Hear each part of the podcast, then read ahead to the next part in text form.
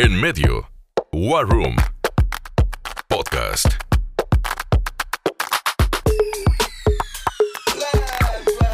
¿Qué tal? Muy buenos días, tardes, noches, dependiendo del lugar y la hora en donde nos estés sintonizando. Bienvenido a este podcast en medio War Room en su segunda edición. Ya no sé qué número de podcast será, pero bienvenido de todas formas. Yo soy Adolfo Rodríguez Silva, CEO de Medio Marketing y hoy te esperamos que nos quedes, eh, que te quedes con nosotros durante esta media hora, media horita nada más de podcast, un poquito menos para platicar con nosotros de un tema que me parece muy interesante. Si tú eres consultor de cualquier tipo o emprendedor o incluso marquetero ¿eh? En el área de trato al cliente, este podcast te puede ayudar como en su momento nos ayudó a nosotros conocer cada uno de estos uh, temas que vamos a abordar. Y bueno, para este tema le doy la bienvenida a mi buen amigo Aldair Valdés, quien es socio de Medio Marketing y quien precisamente se desempeña en llevar una cartera amplia de clientes, trato al cliente, entre otras cosas de gestión también de leads, eh, tanto dentro de la agencia como con nuestros, con nuestros clientes. Aldair, ¿cómo estás? Hola, buenas tardes. Pues llegaste de Oh, llegué de morado. Bueno, es como color un chiste como uva, pero, el pero guasón o el...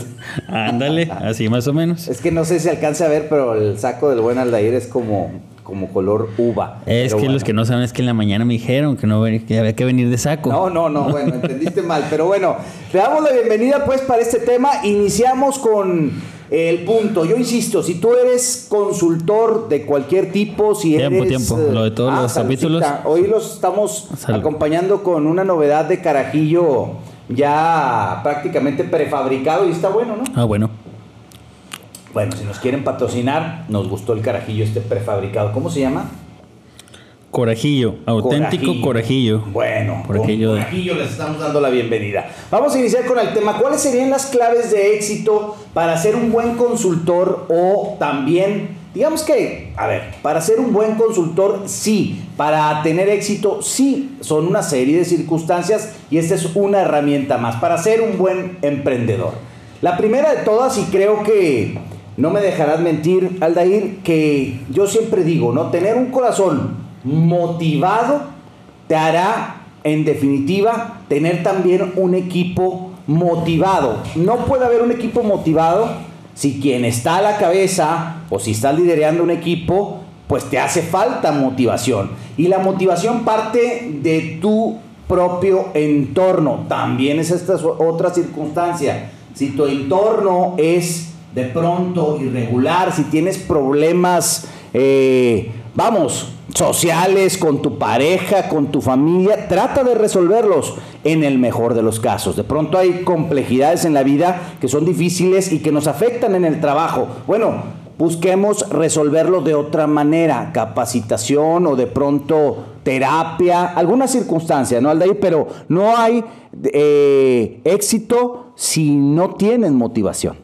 Bueno, digo, de entrada, el- lo que nos interesa, por ejemplo, ahorita en tema de emprendedores y ventas, los clientes lo ven cuando Lo llega. perciben, claro. Totalmente. El segundo, el equipo lo ve. La otra, si traes problemas, si traes cosas, pues este tipo de Te transpira, ¿no? Sí se transpira, pero también puede ser una especie de terapia o un Ah, claro, tiempo de salida. Sí, la, la negociación, el estrés con el cliente, todo esto también te puede ayudar a, pues, a mejorar tu entorno hasta cierto punto. Si a ti te genera estrés el entablar una negociación, y esto lo digo para muchos jóvenes y no jóvenes, ¿eh? en donde de pronto les genera mucho nerviosismo, nerviosismo de ese que te, que te inmoviliza, ¿no? De ese que de pronto te hace decir cosas que no querías decir en las negociaciones. Te voy a, voy a partir diciendo que el nerviosismo no es malo en una negociación. Lo importante es saberlo controlar. Ni el estrés. Y el cambiar también el enfoque de la negociación. ¿A qué es a lo que voy? De lo que más puedo hablar es de el ejemplo propio y de cómo, digo, aquí parto porque cada uno tiene un carácter, por ejemplo, Aldair es, me parece que eres muy sociable y esto te facilita de pronto en el tema negociador, por lo menos así lo he percibido yo, y en mi caso soy muy introvertido e incluso hasta serio, aunque todo el mundo piensa lo contrario, de origen así soy. Y esto remontémonos 20 años atrás, me costaba un trabajo enorme entablar una negociación. ¿Lo hacía? Porque tenía que hacerlo. ¿Lo disfrutaba? No. E incluso, te soy honesto, el resultado de aquellas negociaciones mayormente eran fracaso tras fracaso, frustración tras frustración. Pero partía de una manera de afrontar la negociación en donde yo quería enseñarle al cliente mi conocimiento de la materia. Y el cliente, la realidad es que, pues no necesitaba esa enseñanza. Al contrario, ¿eh? el cliente siempre tiene algo para aportarte. Y cuando te da oportunidad de aportar, ahí sí, lúcete, papá. Pero de pronto es el cliente el que debe de aportar, el que debe de exponer. Y yo lo manejaba contrario. Vamos, ya de entrada, y ahorita lo dijiste bien, que el cliente percibe esta emoción pues yo iba con este nerviosismo, con esta necesidad, otro punto, de vender por necesidad también económica, vender por vender. Y el resultado no era bueno. Es que, o sea, bueno, ahorita partimos de un punto que lo dijiste muy importante. Cada quien tiene un estilo diferente para vender o para negociar o para emprender un negocio.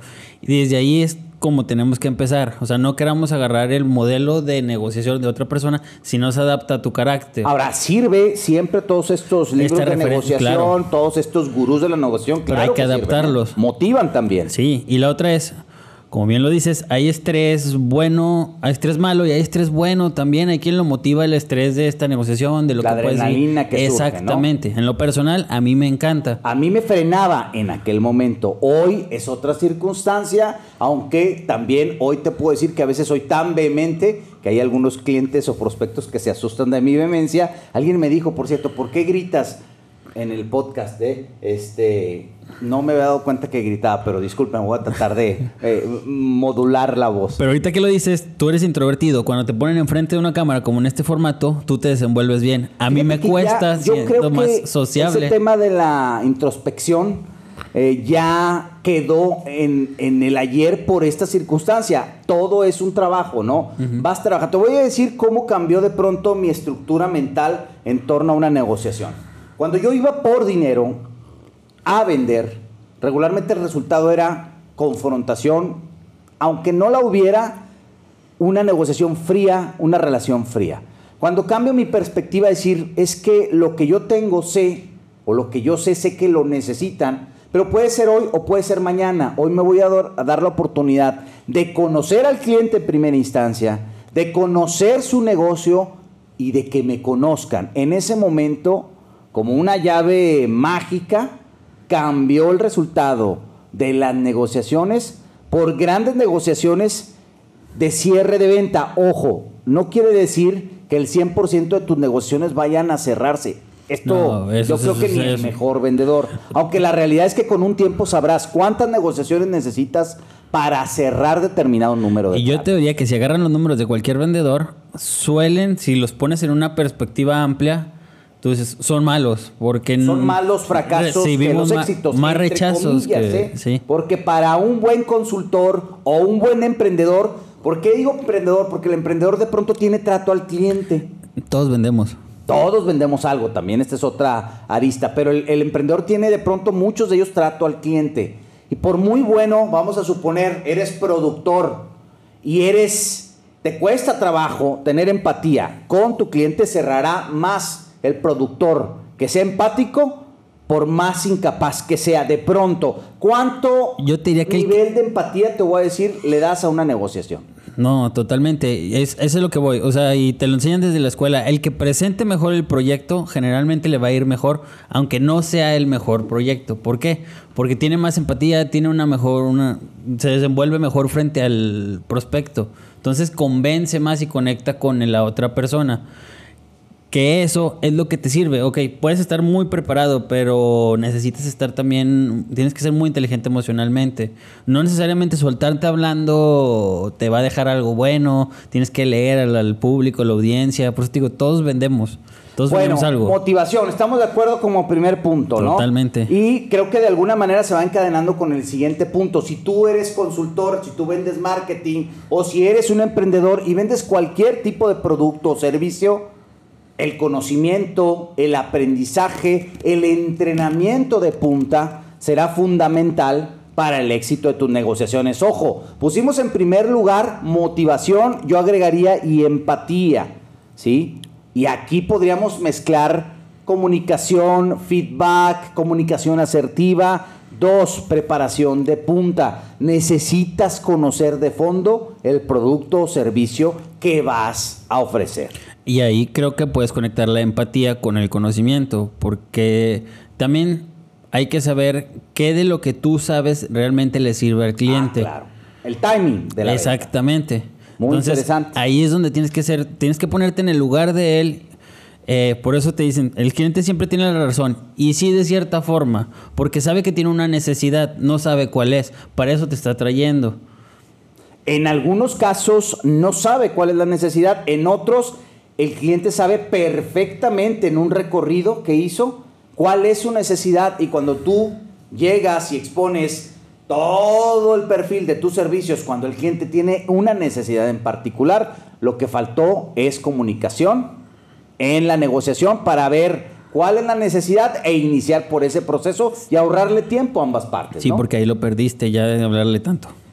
Entonces, Vamos, entrenamiento de punta. Ahorita hablábamos de la importancia de estar entrenado. Hoy hay una cantidad enorme, enorme de gurús de la venta, por llamarlos así, o capacitadores, o coaches de venta, o coaches de negociación, que yo te diría que creo que todos de alguna manera funcionan. Pero podríamos decir cuáles funcionan para ti. Cuál, yo creo que en mi caso muy especial, una sorpresa, aunque no muy profunda, pero sí de gran motivación, es Gran Cardone, que tiene una motivación siempre muy alta si tú traes posibilidad de negociación. Ojo, eh, si te gusta el contenido, no es el adecuado, pero si te hace falta motivación, ese tipo te puede dar un rush de motivación que a veces puede ser hasta peligrosa, ¿eh? porque así como tocas la punta, ¡pum!, de pronto puedes descender. Sí, también esos picos no son del todo... ¿Algún eh, ejemplo de motivador, coach,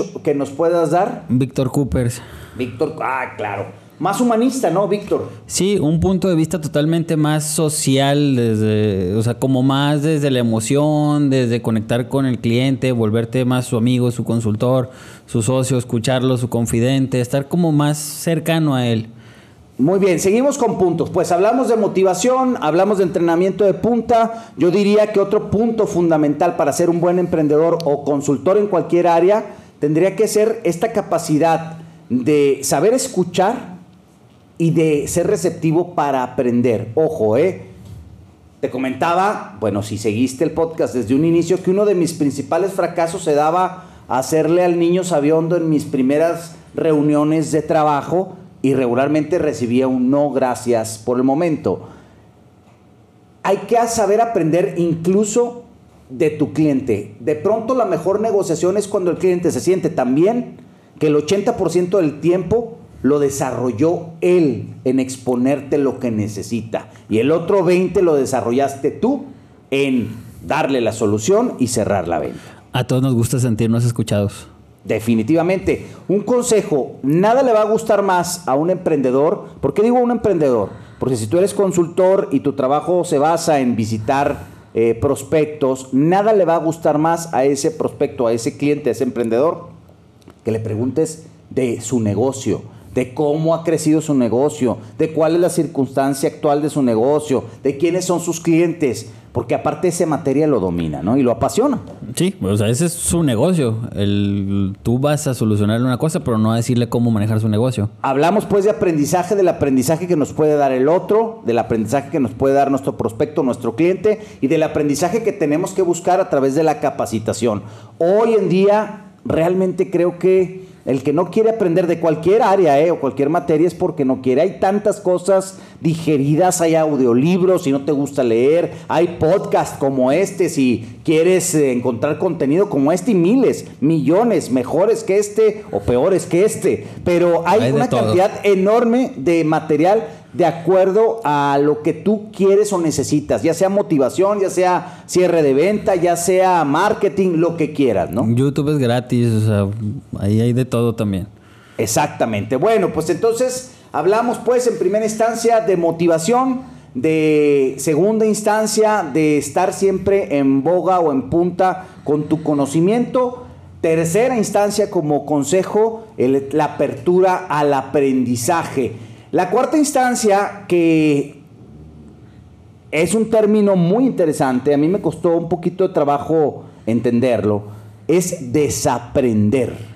¿A qué nos referimos con desaprender? Al momento de desaprender es que tenemos que dejar atrás cosas que ya no funcionan en el entorno actual. Bueno, a mí me pasa mucho al ser generación X y otras cosas de mi generación me sirven para la actual y le pasará al millennial y le pasará al centennial, ¿eh? Tiene que aprender cosas o desaprender cosas que ya no están de pronto en vigencia o dejar hábitos que aprendiste en el camino, como aquel hábito del viejo marketing, de aquel, para esta gente tal vez, no sé, alguien de 50, Sa- ¿sabes qué? 55, O- 60 años. ahorita que lo mencionas es un tema interesante a la hora de desaprender, al menos desde mi generación lo hablo.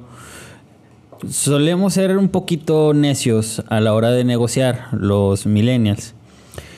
Y tenemos que desaprender a ser así, o sea, ten- porque no siempre nos vamos a sentar con la misma generación a negociar en una mesa. punto, Entonces es un punto muy importante también hacer que la otra generación se sienta en confianza contigo. ¿Por qué? Porque también nos pa- y me ha pasado que al vernos jóvenes, bueno, los Sí, que no, se no, ven jóvenes, No te toma. no te toman en serio. claro. Exactamente. Entonces tienes que tener la humildad también de decir, O ¿sabes qué? viceversa, ¿no? Sí. Si eres un, un consultor o un emprendedor de pronto de una edad madura. Dice, y- ya no sabe. y estás vendiendo a un millennial o centennial, de pronto se vuelve complicada la comunicación. Pero el tema de desaprender, hay que dejar de pronto vicios, hay que dejar de pronto muletillas y hay que reconstruirse constantemente. Es más doloroso desaprender de lo que traemos eh, por años que aprender. Ojo, aquí hay un punto muy interesante. Osmar, ayúdame ahí con el reloj, por favor, ahí discúlpeme.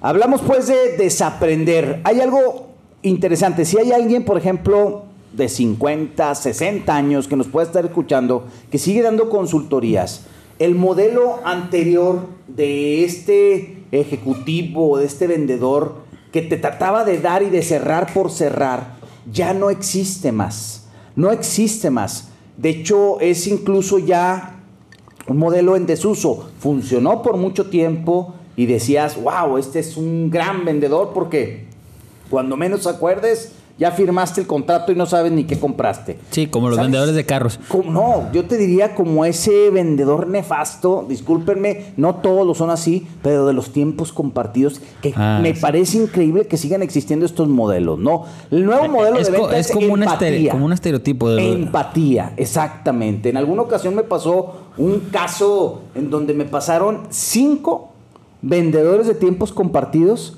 Cuando desde un inicio les dije, no voy a comprar, quiero conocer el producto. Cinco. Y la última persona, con un tema así agresivo, me decía, ¿y entonces qué? ¿Tú eres un mediocre? O sea, ya era otro Ah, perfil de negociación, ¿verdad? No te vas a dar el tiempo para invertir. Me botaba de la risa en medio de las circunstancias, pero me llamaba la atención cómo de pronto, desgraciadamente, hay gente que cree que este modelo sigue funcionando. Ya no funciona más, funciona la empatía. Ese es el tema importante hoy en día. Estamos en una era hipercomunicada y también Exacto. hiperhumanizada, por llamarle de algún, de algún modo, más allá incluso por encima de la tecnología, es decir, necesitamos calidez y esta calidez se da en el tema de la... Y, y pues, una buena prospección, porque ahorita que lo mencionas ahí también eso pudo haber sido una mala prospección. A lo mejor no eras el target de esa... Puede ser, pero era un modelo, era uno, este trae la posibilidad de comprar, pero no cerró con este. Ahora mándale al cálido, ahora mándale Sí, al de guerrilla, ajá. ahora este tipo de, de vendedores. Bueno, otro punto importante, fíjate, la promoción. Tú me podrás decir, bueno, pero yo soy consultor, ¿cómo me dices a mí qué promoción? Bueno, como consultoras, networking es una parte de promoción. Júntate con un grupo de gente y promociona. Promocionate en tus propias redes sociales si es que no tienes una fanpage o redes comerciales. O más tu en propia red. en que- cuarentena. Claro, que tu nicho, que tu grupo sepa lo que haces, ¿no? Para empezar. Digo, y más ahorita en cuarentena, creo que las redes sociales y todos estos temas digitales también han venido a juntar estos dos puntos. Bueno, maestro, ya no estamos en cuarentena, ¿verdad? Estamos en Ah, pandemia, ya- pero... Ya no sé. Pero bueno, pero tienes toda la razón, Sí. se ha vuelto más importante, pero es fundamental, tómate un tiempo para promoverte de alguna manera. Comienza con tus propias redes, si puedes tener contacto con alguien que a lo mejor está en un periódico y te da oportunidad, o si puedes pagarlo, paga la promoción, pero busca tener promoción constante. Claro, ¿qué le digo para el emprendedor? Es fundamental, quieres sobrevivir, necesitas promoverte. Ojalá que vayas más allá del volante, pero si no tienes otra forma, pues bueno, hasta el volante podría funcionar, aunque yo diría que es dinero, dinero tirado a la basura. No ¿no? sé si en este punto de promoción también valga la pena hablar un poquito de la imagen personal. Ah, por supuesto. Este, porque... Para hacer hay que parecer, ¿no? Sí, y eso es en realidad, y como te ven, si te tratan también, eh, eso va a ser Fíjate que siempre. ahorita que hablas de la imagen personal, eh, me queda claro que, vamos, si eres un centennial y tienes una cita con alguien de generación X, pues bueno, no vas a ponerte el traje de tu papá para ir a la, a la cita. Pero sí es importante que entiendas con quién te vas a reunir. Es que esa es inteligencia social, saber con quién vas, de cierta forma te vas a vender y desde ahí te vas a vender. Eh, a lo mejor si sabes que vas con una persona... Pero puedes hacer un outfit que si bien es cierto, es de tu edad, te sientas cómodo, que, te veas bien. a las dos partes. Sí, ¿no? exactamente. Muy importante, como no disfrazarse es fundamental, como también entender y el cuidado como consultor o como eh, emprendedor de la imagen que vas a proyectar de acuerdo también a tu giro, ¿no? Yo no interpreto a alguien que venda, por ejemplo, marketing, que no tenga ciertas cualidades de posturas, incluso de pronto de vestimenta o reglas, ¿no? Sí, pues no vas a llegar a vender O marketing tendencia. vestido como si trabajaras en un banco. Bueno, puede pasar, no lo sé. Pero el del bueno. banco es para venderse la seriedad de un banco. Ok, pues vamos pues entonces con el tema de recorrimos promoción, sí, recorrimos ya motivación que fue la primera y por último y me parece no menos importante, bueno, no último, pero un tema importante la planeación y dosificación del La tiempo. más difícil de todas. Fundamental, sí, y algo con lo que, bueno, si no estás muy acostumbrado, mi caso, jamás pude llevar una agenda. Hoy, la verdad es que ya llevo un proceso todavía de aprendizaje, pero también la- las herramientas tecnológicas funcionan, ¿no? Sí, ahí hay, o sea, ya está Google Calendar, ya está Calendly también para hacer agenda y todo eso, pero sigue siendo difícil porque también, y ahí es un tema también de aprender a hablar con el cliente, porque todos quieren tu tiempo ya cuando les vendiste y les tienes que seguir vendiendo. Fíjate que este es un punto, dosificar también El el, tiempo tiempo, con el cliente. que tienes con el cliente, ¿no? Más allá, ahorita que hablábamos de, promover en tus propias redes sociales, ojo, es muy importante. Al- tal vez a alguien le pase diferente, pero el cliente más difícil será tu red social, es decir, tus contactos, la gente que te conoce, va a ser el cliente más difícil. Pero si estás en un proceso de aprendizaje, van a ser tu principal escuela. ¿A qué me refiero? Para romper ese mier- me- eh, miedo, para poder profesionalizar un pitch, que es fundamental, un pitch de venta, tu red social es importante, pero no para ser el principal sustento de tus ventas. Nunca se va a sostener, y eso sí lo puedo delinear, nunca de los nunca, una empresa basado en tus relaciones sociales como tus clientes. ¿eh? Los clientes, vamos, tus amigos suelen ser tus peores clientes. Sí, ¿De qué te estabas acordando, Alain? No, no, bueno, es es, que complicado, sí. eso es una realidad, ¿no? Tu amigo va a querer un descuento, tu amigo va a decir, ay, ándale, que al cabo sí se puede, Aldair, vamos. exactamente, eso es a lo que voy, pero ay, bueno, Esa sí. es la realidad, o sea, no quiero decir que no les vendas a tus amigos. Y vuelvo al punto, si estás en un proceso de aprendizaje... Porque también son tus primeros prospectos, tus Claro, relaciones es lo cercanas. más fácil, es lo más fácil, pero no son tus mejores clientes. Esto también es fundamental para que de pronto, si comienzas a hacer promoción en tus propias redes, busques salir de ellas y hacerlo profesional y buscar gente que no, que no conoces, ¿no? Sí, sí, sí, sí, ahí sí creo que es una combinación de varias cosas. Perfecto. Bueno, pues con esto vamos cerrando el tema. Yo por ahí ya me gusta hacer una reflexión siempre al final. Como última paso de reflexión, yo les diría, si tú eres un consultor, si tú eres un emprendedor, entender que en esta sociedad sobrecomunicada, Todo cliente y lleva y comprador lleva un proceso. Ya hay un camino del comprador. Regularmente detecta cuál es su problema, investiga quién le puede dar esa solución. Así es que cuando llega contigo ya trae una serie de información, tal vez hasta de ti, tal vez te stalkeó o stalkeó tu empresa y ya trae una imagen. Así es que es importante que lo tomes en cuenta para entender el momento preciso de presentar la negociación en torno eh, y no ir a un momento en donde o eh, suponer que el cliente no sabe no, nada de ti o nada del servicio que estás ofreciendo. Él ya tiene un proceso y regularmente ese proceso va a ser importante para la negociación y tienes que entender si es un tomador de decisiones o bien si es alguien de un área de departamento que son pitch diferentes, es un pitch diferente Sí. para cada uno y una circunstancia diferente, ¿no, Alda? Diferente. Generalmente cuando vas a hablar con el tonador de decisiones o el director de la empresa, no necesariamente sabe de marketing. Sabe que tiene un problema de ventas, sabe que tiene un problema de o X tipo, pero no tiene que saber de marketing porque sus operaciones son otras. estás vendiendo marketing o estás vendiendo Sí, cualquier bueno, cosa. De pronto, paso, paso contrario, te busca un gerente de mercadotecnia en nuestro caso y el gerente de mercadotecnia quiere que le ayudes a persuadir de pronto al dueño jefe, de la sí, empresa para que cierta necesidad. Son diferentes circunstancias. Pues con esto vamos cerrando. Eh, básicamente, muy importante, y yo me quedo con esta frase que a mí me marcó, con la película que para mí es un gurú en el tema de las ventas, que es Jerry Maguire, que dice por ahí que si esto está vacío, esto tampoco va a funcionar para tener eh, clientela o éxito. Este sería, y como recomendación, pues bueno, ahí está el gran Cardón, cualquiera de sus libros. Hay un libro muy bueno que se llama Vende porque vendes. Si, necesita- si necesitas motivación, vendes porque vendes es una buena opción. ¿Alguna recomendación, Aldair? Víctor Coopers, eh, la frase que maneja siempre, el valor de un profesional de las ventas viene definido por sus conocimientos más sus habilidades, pero todo lo multiplica la actitud. La actitud fundamental. Con esto vamos cerrando, pues. Les agradecemos. Esto fue en medio War Room y pues nos. Ya no sé cuál es la cámara. Nos despedimos con esto y seguimos, pues, gracias a En Medio Marketing por la producción. Hoy Armando Castañón en la producción de este podcast. Por allá al buen Osmar. ¿Osmar qué eres, Osmar? Iba a decir Mares. Yo no sé por qué te iba a decir Osmar Mares. Ya estoy Ese loco. es un futbolista. ¿Ah, sí? Ah, Osmar Mares era un futbolista. Tienes toda la razón. Gracias por su sintonía. Nos vemos. En medio. War Room. Podcast.